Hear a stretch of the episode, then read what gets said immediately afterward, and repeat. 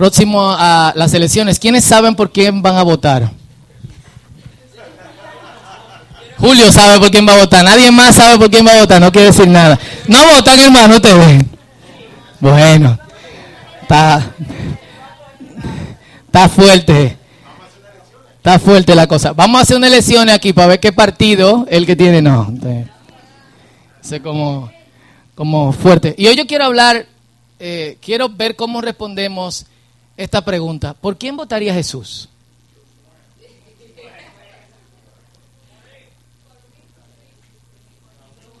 ¿Por quién? ¿Por quién votaría Jesús? Miren, tenemos que recalcar el carácter tripartito de, del hombre.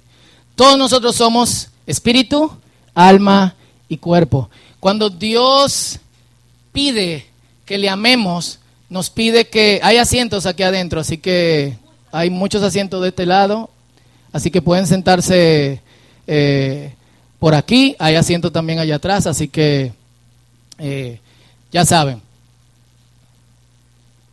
Pueden pasar por aquí, tranquilitos. Eh, cuando Dios nos pide que lo amemos, nos pide que lo amemos con todo nuestro ser. Eso es espíritu, alma y cuerpo. Pablo le dice a los, a los que reciben una de sus cartas y todo vuestro ser, espíritu, alma y cuerpo. Cuando Dios eh, ministra, trabaja eh, en nosotros, Él piensa de, de, esa manera. Algunos de nosotros tienen un poco de confusión sobre qué es el espíritu, qué es el alma. Todos sabemos lo que es eh, el cuerpo, pero el espíritu es en nosotros lo que conduce de alguna u otra manera nuestra voluntad. Y también nuestros sentimientos. Algunas personas piensan que los sentimientos están arraigados en el alma. Bíblicamente nuestros sentimientos no tienen nada que ver con el alma, sino con el espíritu. El alma es el centro de nuestra personalidad. Tú eres tu alma. Y literalmente tu alma y tu, junto con tu espíritu, en algunos pasajes bíblicos ni siquiera lo, lo, lo separan, tú vives dentro de ti, literalmente. Pero también tú tienes un cuerpo y con el cuerpo tú interactúas con el medio ambiente. Sin el cuerpo no podemos interactuar con el medio ambiente y nadie nos puede ver. Pero sin espíritu y sin alma somos zombies. No creo que los zombies existan como lo estamos viendo en televisión hoy. Aparte de eso, los zombies siempre están como arrastrándose y muriéndose, pero corren como flash. eso no me hace ningún tipo de, de, sentido. Pero eh, cuando Dios habla a nosotros, y, y por eso es crítico cuando nosotros hablamos solamente de vida espiritual sin la participación del cuerpo.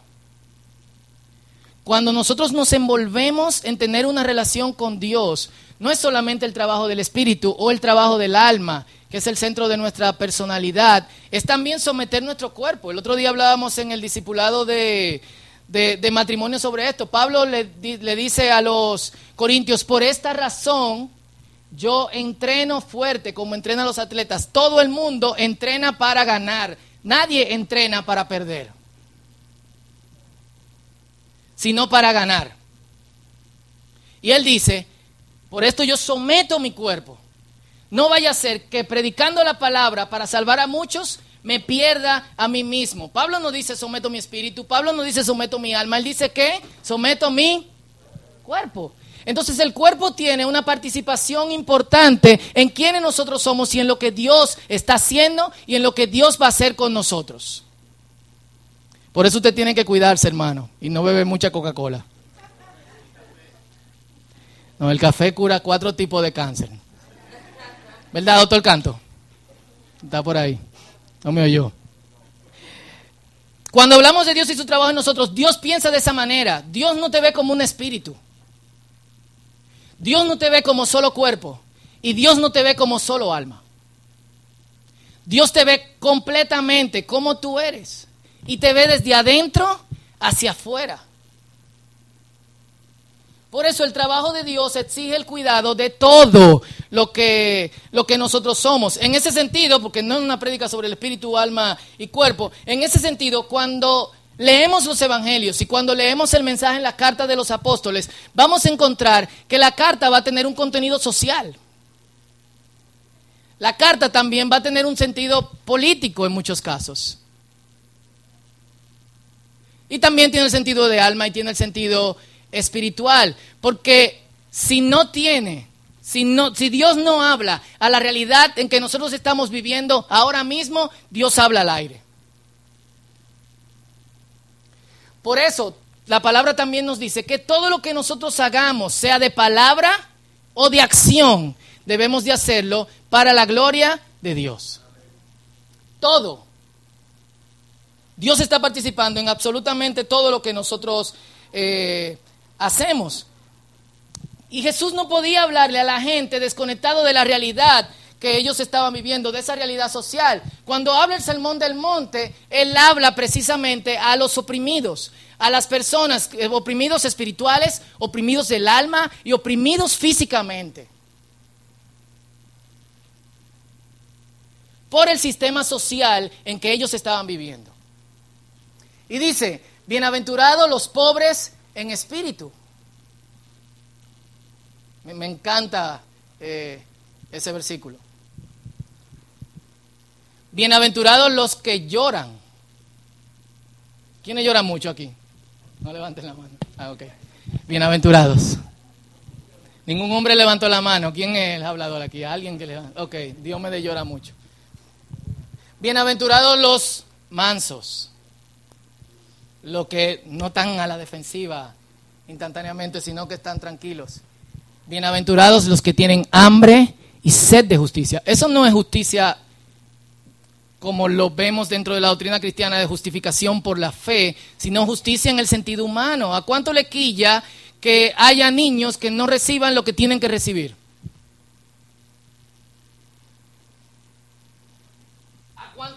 Les molesta que haya hombres que golpeen a sus mujeres. ¿A cuánto le molestan el estado de corrupción en que vivimos en muchos países? Bienaventurados, porque tenemos hambre y tenemos sed de justicia. Bienaventurados los que tienen misericordia, los de limpio corazón, los pacificadores y los que padecen persecución por causa de que tienen hambre y sed de justicia. No todo el que padece persecución. Quizá usted lo está persiguiendo la policía. Y lee este pasaje oculto en una cabina y dice, déjame abrir la Biblia a ver qué Dios me puede decir y cómo puedo salir de este lío. Bienaventurados los que son perseguidos. Ah, yo sabía que tú estabas conmigo. Eh, ladrón, entréguese. Pero, aunque ese toque social incluía una interferencia con el pensamiento político de la época, Jesús nunca se involucró en la promoción política de nadie. Aclaro, y esto es una serie, hay cosas que se van a hablar en amplitud otros domingos, pero aclaro, esto no significa que como cristianos no podemos involucrarnos en la promoción política de uno o de alguien. Algunos tienen sus reservas con eso, lo podemos conversar. Yo no le voy a decir cuál es mi punto de vista, pero no creo que la Biblia lo niegue totalmente, pero no voy a decir cuál es mi punto de vista. Pero Jesús no se envuelve en la promoción política de nadie. Jesús parece ajeno a la política del imperio que ocasiona que haya pobres en espíritu que lloran. De hecho, Lucas pone esto mucho más político. Lucas pone, bienaventurados los pobres. Ay de ustedes los ricos. Bienaventurados los que tienen hambre y sed de justicia. Ay de ustedes los que oprimen. Él lo pone mucho, eh, mucho más fuerte. Entonces, Jesús, de alguna otra forma, no se involucra en la promoción política, sino en la consolación de quienes están oprimidos. Y la única promoción que él hace en términos, si pudiéramos llamarlo así, políticos, es la promoción del reino de Dios. Jesús nunca hace mención del César, salvo en un pasaje que le preguntaron y le dicen, ¿debemos de pagar nuestros impuestos al César? Deme una moneda. Noten que Jesús no tiene una moneda. Dice, dame, dame un denario. ¿De quién es la cara que está en el denario? De César. Perfecto, denle a César lo que es César. Ah, pero denle a Dios lo que es de Dios. Y ya. No podían eh, atraparlo. Nunca habló de Herodes, salvo también cuando le preguntaron. Y dice, en ese preciso momento, Lucas 13, 31 al 33, llegaron algunos fariseos y le dijeron, vete de aquí, porque Herodes te quiere matar. Y Jesús le dijo, vayan y díganle a ese zorro. Jesús dijo zorro. Mira, hoy y mañana voy a expulsar demonios y sanar enfermos. Y al tercer día terminaré mi obra. Y a diferencia de Juan el Bautista, nunca hace denuncias públicas al gobierno. Jesús sí denuncia los sistemas religiosos. Y Jesús sí ofrece consuelo a través del reino de Dios en los oprimidos de todo tipo, espíritus físicos, sanaba a los enfermos, curaba a los que tenían, sacaba demonios. Esa cosa que ustedes hacen en la semana cuando tienen tiempo libre. Porque no tiene fe. También hablaba la profundidad del espíritu y del alma de las personas, porque le interesaba absolutamente todo. A diferencia de Juan el Bautista, Juan el Bautista empieza su ministerio de arrepentimiento y en su ministerio de arrepentimiento, de bautizo por arrepentimiento, hay una diferencia entre el bautizo de Juan y el bautizo de Jesús. El bautizo de Juan era cada vez que tú pecabas tenías que bautizarte.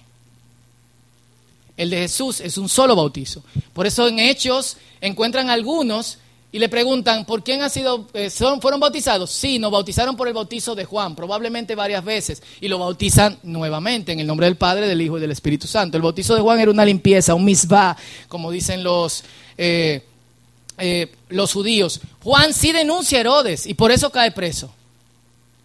También denuncia los sistemas políticos y también denuncia a los soldados de, del imperio. Por eso Juan, cuando duda, manda gente donde Jesús.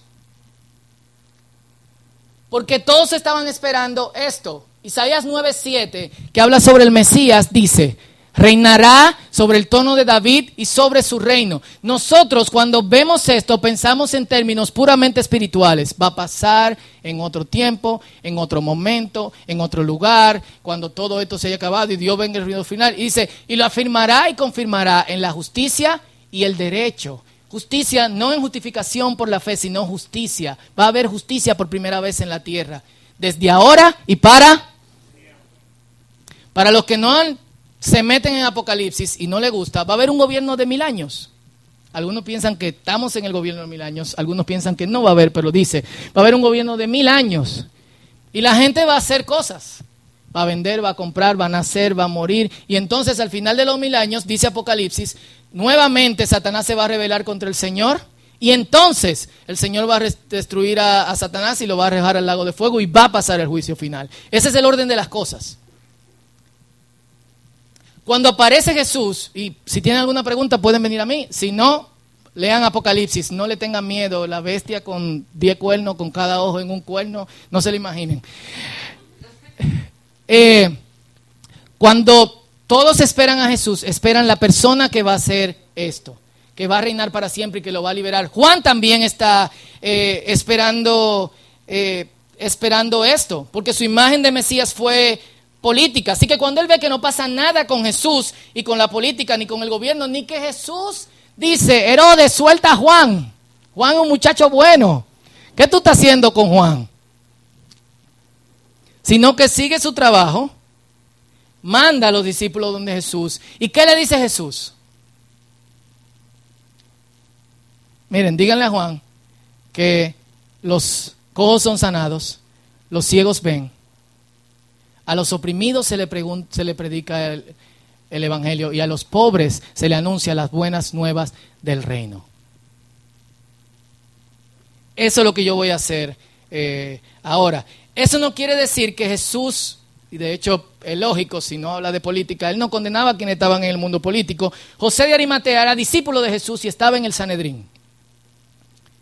Juana, una mujer eh, que servía a Jesús, había un grupo de mujeres que servían a Jesús con sus recursos económicos, eran las que patrocinaban el ministerio de Jesús. Era esposa de Chuza, que era intendente de Herodes. Pablo le dice a los filipenses en la carta que le escribe, y Pablo está preso en Roma, y le dice, los hermanos que viven en la casa de César le saludan. O sea, siempre hubo cristianos o personas cercanas a Jesús involucradas en la política. Y no vamos a meternos en eso. Pero Jesús toma cierta distancia y su mensaje se dirige en otro, eh, en otro sentido. Porque a pesar de que él no puede desconectar el mensaje y las buenas nuevas del reino de dónde está viviendo la gente. Y eso es algo que nosotros tenemos que entender. Dios no te ministra en el vacío, y, discúlpame que te, que te diga eso. Dios ministra en la realidad en la que tú te encuentras ahora, sea cual sea esa realidad. ¿Cuándo dicen amén? No se me duerman.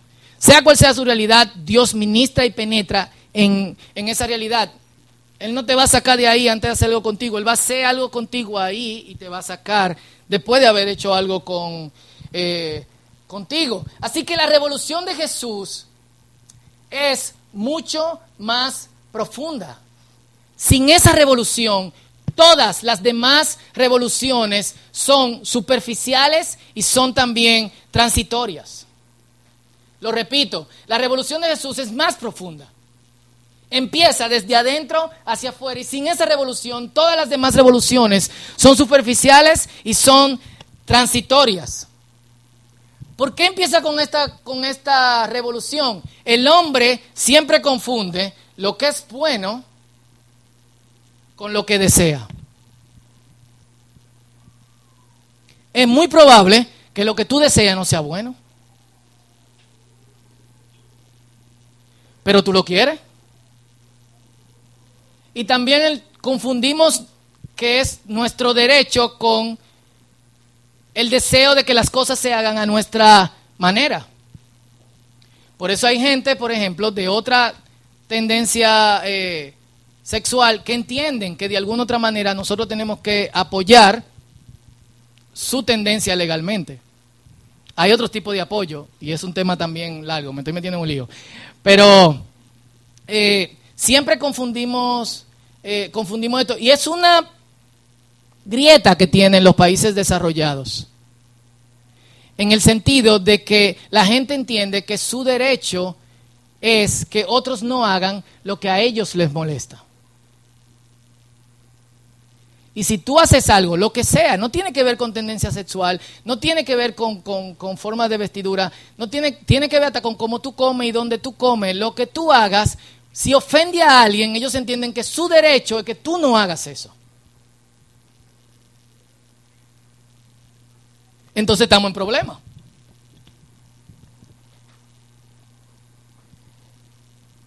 Y eso incluye todas las instituciones humanas, incluyendo, no voy a ir todavía, incluyendo la iglesia.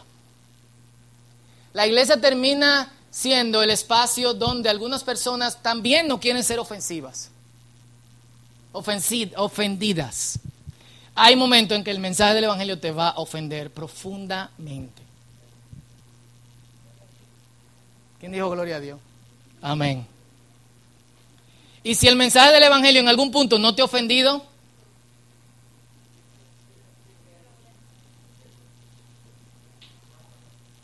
chequea qué es lo que está pasando.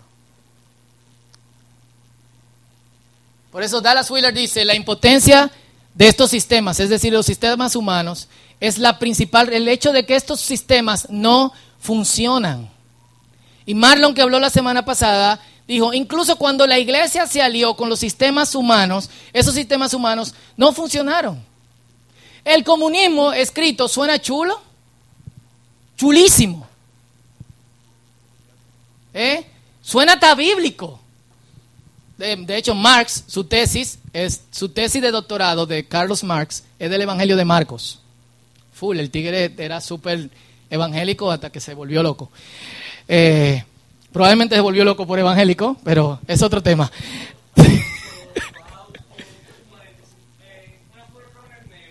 Forerunner negra. Ah, eso no está aquí. Está, así desde tempranito ahí. He buscado a dónde está y no nada. Eh, suena chulo en papel. En práctica podría funcionar, pero hay un ligero problema. El corazón del hombre. No es verdad que Fidel Castro y su hermano viven como el reto de los cubanos. No es verdad que Stalin vivió como el reto de los rusos. Y no es verdad que Mao Zedong vivió como el reto de los chinos, ni que Kim Jong, y hay 50 mil coreanos que también se llaman así. Todos se llaman Kim. Papelería Kim, picapollo Kim, coreano Kim. Eh, no es verdad que él vive como, pinturas Kim, hermana. No es verdad que él vive como el reto de los coreanos. Hay una grieta y el problema no son los gobiernos, el problema es, para que haya un gobierno bueno, Dios tendría que cambiar todos los corazones del mundazo entero y gobernar Él. Y eso es precisamente lo que va a hacer. Oremos y se acabó este mensaje. Oh. Dice Dallas Willard, la impotencia de estos sistemas, es decir, el hecho de que estos sistemas no funcionan, es la principal razón por la que Jesús no mandó a sus estudiantes, a sus discípulos, a empezar gobiernos. En vez de esto, debían establecer extensiones de su persona, palabra y poder en medio de una humanidad caída y fútil. Traer la presencia del reino y su rey a cada esquina de la vida humana, simplemente viviendo en el reino con él. Y su frase, la frase aquí en el programa dice, cuando dice el reino de Dios se ha acercado, no significa que vienen volando por los aires castillos y torres, sino que finalmente alguien tiene la suficiente fe para responder a la voluntad de Dios. ¿Quién es ese alguien? Alguien dijo, nosotros. ¿Quién es ese alguien? ¿Quién es ese alguien? Nosotros. La iglesia no debería ofender por las cosas contra las cuales reacciona. La iglesia debería ofender porque ama como Jesús. La iglesia no debería ofender porque no ofrece sus servicios a personas que piensan diferente a nosotros los cristianos. La iglesia debería ofender porque sí, somos creyentes. Cristo ha transformado nuestra vida y yo doy el servicio a todo el mundo, no importando quién tú seas. Es fuerte porque tú entiendes que dándole un servicio a alguien tú estás apoyando lo que ellos quieren hacer. El Señor nos mandó a amar, Él tiene el control de las otras cosas.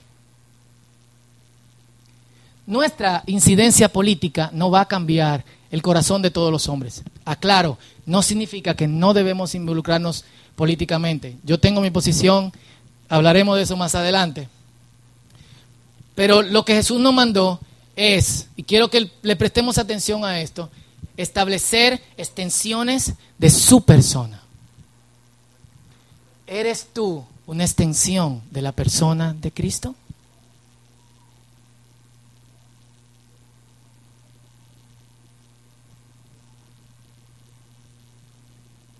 No solamente su persona, sino ser igual que Él en palabra y poder en medio de una humanidad caída y fútil. ¿Tú reflejas la persona, palabra y poder de Cristo o reflejas caída y futilidad?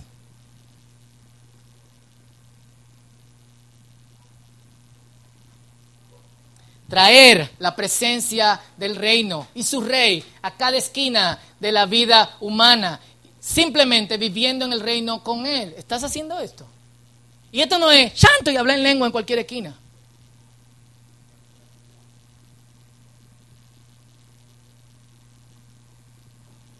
La gente no entiende eso.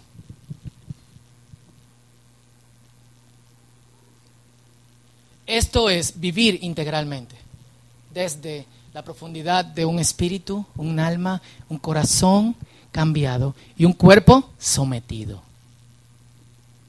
Eso es lo que no le gusta a los cristianos, someter su carne, hermano. No es que le dé latigazo ni que se amarre un alambre de púa en la pierna. Aunque hay un reggaetón cristiano que dice látigo. Ah, no, no es cristiano. y esto es lo que dice la palabra. Filipenses capítulo 2, versículos 15 y 16. Sean irreprensibles y sencillos e intachables hijos de Dios en medio de una generación maligna y perversa, en medio de la cual ustedes resplandecen como luminares en el mundo, aferrados a la palabra. Lo repito, Filipenses 2, 15 y 16. Sean irreprensibles y sencillos e intachables hijos de Dios en medio de una, de una generación maligna y perversa, en medio de la cual ustedes resplandecen como luminares en el mundo, aferrados a la palabra. Pablo no está diciendo en medio de la cual ustedes deberían resplandecer, sino que él está diciendo en medio de la cual ustedes resplandecen. Sea lo que sea, nos involucremos, incluyendo política. Esta es nuestra visión. Yo tengo que imprimirlo y ponerlo en el frente de donde yo lo vea. Porque esto es lo que nos manda el Señor. Así que, ¿por qué Jesús no critica los sistemas humanos? Porque Jesús ve cuál es el problema de los sistemas humanos. Si usted considera que Danilo es un problema, su gobierno, el problema es lo que hay dentro de Danilo y de lo demás.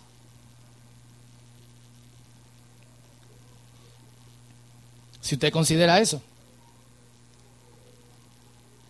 Y por eso la revolución de Jesús consiste en revolucionar el carácter, que viene en cambiar la persona desde dentro, un cambio de ideas, creencias, sentimientos, hábitos, forma de pensar, decisiones, cómo tomamos decisiones, así como nuestras tendencias corporales y nuestras costumbres sociales. Se oye fuerte, ¿no? Sin la revolución de Jesús en nuestra vida, esos cambios, ningún cambio es importante. Todos los cambios son superficiales.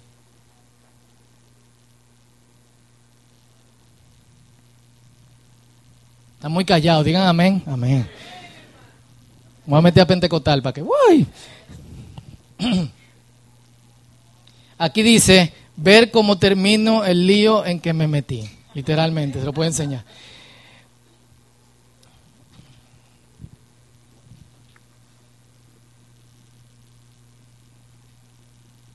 Nuestro asunto no es qué Dios va a hacer en macro. Nuestro asunto es qué Dios tiene que hacer en micro. Y micro no es el otro, eres tú.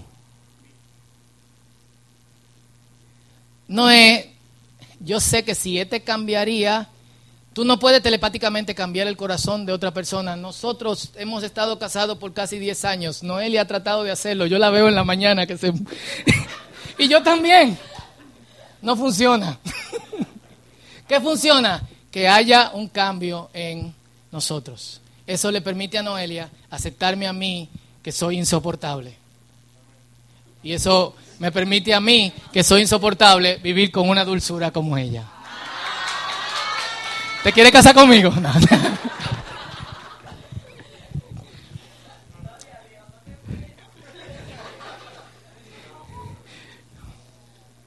Entonces, señores, ¿a qué vamos todo esto?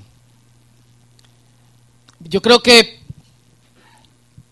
todas las respuestas a ciertas preguntas inician con nosotros conmigo.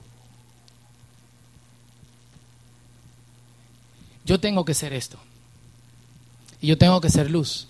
Aunque a mí me toque ser parte, trabajar e involucrarme en un gobierno que ahora en ciertas partes es corrupta, yo tengo que hacer esto. Aunque yo trabaje en publicidad, aunque yo trabaje como ingeniero, aunque yo sea músico, aunque yo haga lo que tenga que hacer, sea ama de casa, este es nuestro papel. Y si cada persona en el mundo que se llama a sí mismo cristiano hiciera esto, porque la iglesia siempre hizo lo que tenía que hacer, no importando a quién tenía que hacerlo.